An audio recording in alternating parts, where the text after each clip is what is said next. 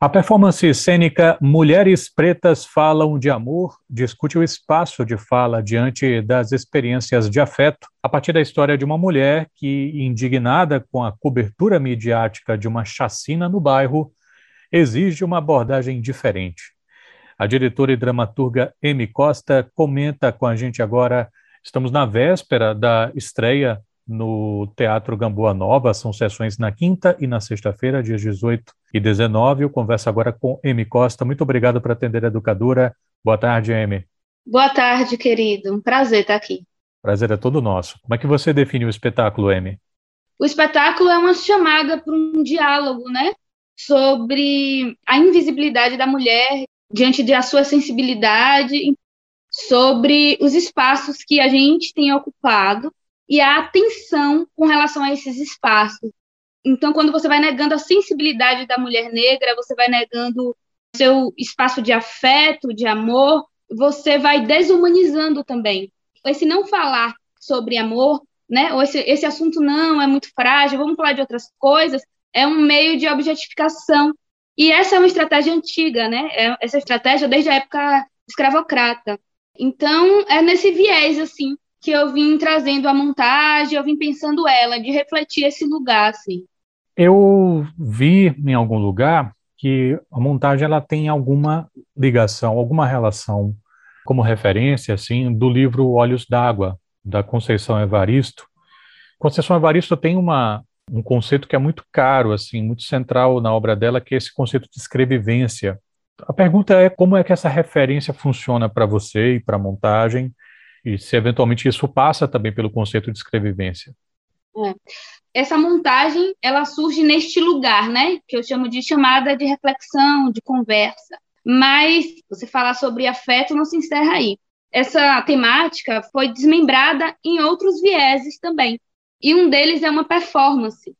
Então, numa performance, junto com esse lugar de afeto, não é dentro do espetáculo, eu e a Heloísa Maria acabamos encontrando é, esse lugar do afeto através de Olhos d'Água de Conceição Evaristo. É percebendo ela como uma mulher negra que escreve maravilhosamente, e esse texto é um texto muito potente, que a gente disse, não, então vamos, Heloísa Maria é uma dançarina, artista negra também, eu disse, então vamos nos debruçar sobre esse lugar aqui, vamos criar um espaço para falar de afeto através, perpassando por Conceição, e a gente dança o conto. Na verdade, a Heloísa dança o conto, e aí depois a gente vai trazendo outros vieses.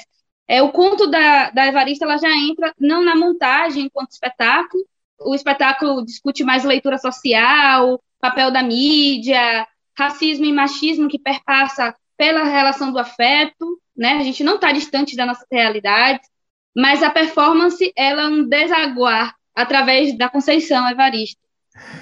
Estamos conversando com Amy Costa, ela é diretora da performance cênica Mulheres Pretas Falam de Amor, que tem sessões nesta quinta e sexta-feira no Teatro Gamboa Nova.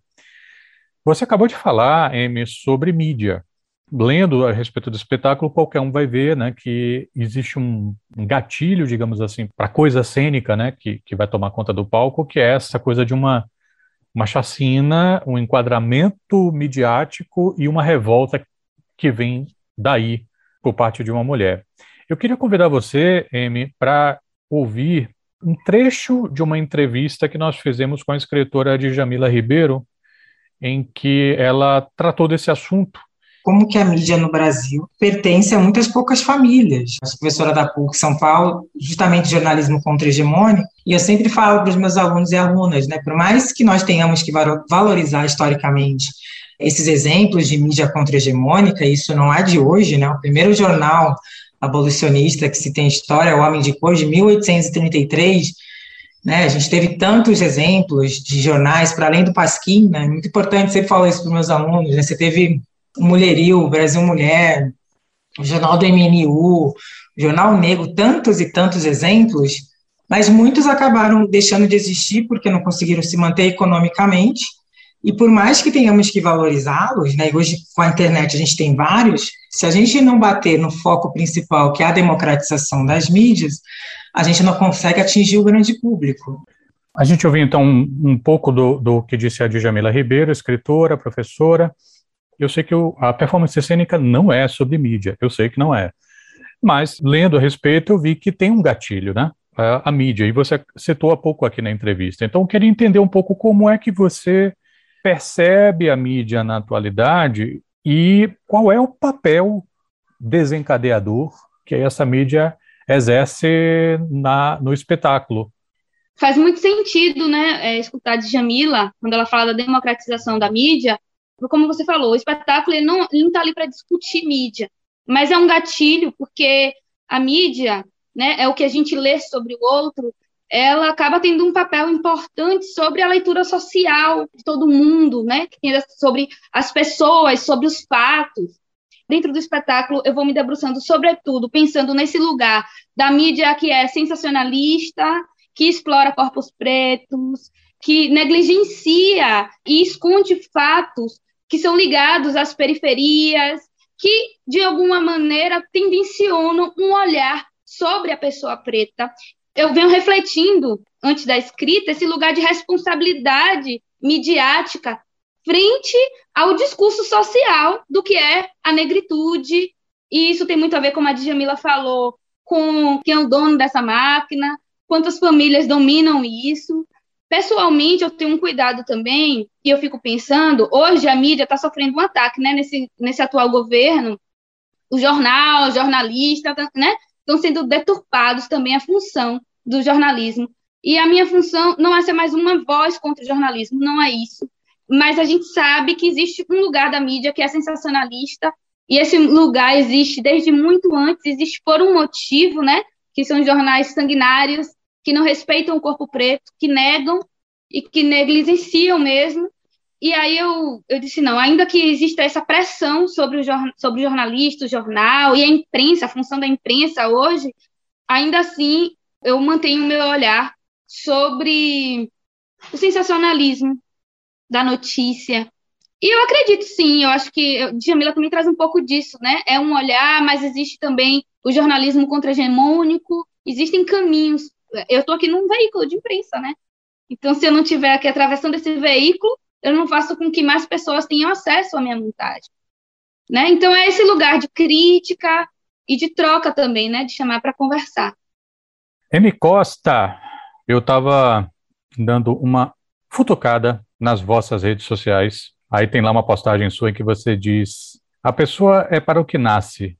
Eu nasci para a cena. Você consegue imaginar a sua vida sem a cena, Amy? Ah, não. ah, que ótimo que você trouxe isso. Não, não consigo é, me imaginar sem a cena. A gente sabe as dificuldades que é fazer arte nesse país. A pessoa é para o que nasce, é a fala né, daquelas três mulheres que cantam, conhecidas como as três ceguinhas. E ela é uma fala que sempre me tocou muito. Eu estou utilizando na performance a, a música delas porque me toca, né? Nesse lugar aí do afeto. Discutir de afeto não é de hoje. Nossas canções ancestrais também discutem.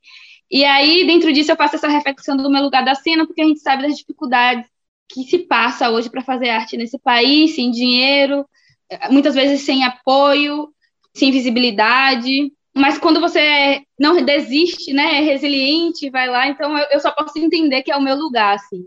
Então eu não me, não me enxergo em outro lugar. Pessoal, ela acabou de citar, eu, eu, tive que dar uma olhada no Google porque eu tinha esquecido, das ceguinhas de Campina Grande, né? Ela citou aqui. Queria que você ficasse à vontade para convidar o povo para conferir a montagem que vai acontecer de forma online pela plataforma do Teatro Gamboa Nova. Ah, então, gente, venham assistir, acessar e assistir de maneira virtual, online. Mulheres Pretas falando de amor. Logo depois a gente vai ter um papo Gamboa e é uma oportunidade bem legal também de conversar com as pessoas pós-espetáculo sobre o que foi visto. A possibilidade de fazer do virtual tem uma coisa que é bacana, que é você acessa pessoas de qualquer lugar. Venha passar 18 e 19 às 19 horas com a gente, 40, 50 minutos, e venha trocar um pouco. Apoie os artistas e a arte, trabalho de teatro, compra ingresso e vem com nós. M. Costa, diretora do espetáculo Mulheres Pretas Falam de Amor. Muito obrigado, M, pela gentileza de falar educadora. Saúde para você e para os seus. Ah, que maravilha. Obrigada a vocês, fico feliz e aguardo todo mundo.